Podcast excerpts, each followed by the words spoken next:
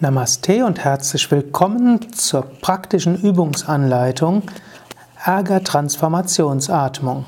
Du kannst dich für diese Übung entweder hinsetzen oder hin aufstellen, denn beide Haltungen sind geeignet, um Ärger oder Gereiztbarkeit umzuwandeln in positiv nutzbare Energie.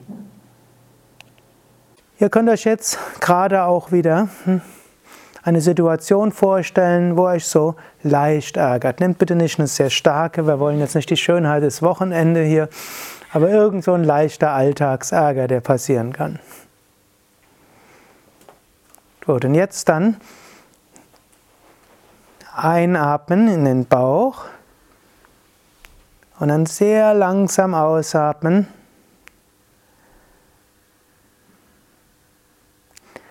Ihr könnt zum Beispiel einatmen 4 Sekunden, einatmen um 1, um 2, um 3, um 4 und ausatmen 8, um 1, um 2, um 3, um 4, um 5, um 6, um 7, um 8.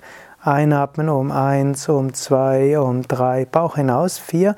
Ausatmen, ganz ausatmen um 1, um 2, um 3, um 4, um 5, um 6, um 7, um 8. So wir können ein paar Mal atmen. Es kommt übrigens nicht aufs genaue Verhältnis drauf an. Es kommt nur darauf an, dass die Ausatmung ein gutes Stück langsamer ist als die Einatmung. Das kann man jetzt auch noch verbinden mit eben dieser gleichen Visualisierung wie vorher. Einatmen, Licht strömt hinein in den Bauch. Und dann ausatmen, Licht vom Bauch über das Herz zu den Menschen. Man kann dabei auch lächeln wenn man will. Man muss aber gar nicht zu den Menschen hinatmen, man kann auch einfach wieder die Energie nach oben oder auch in alle Richtungen ausatmen.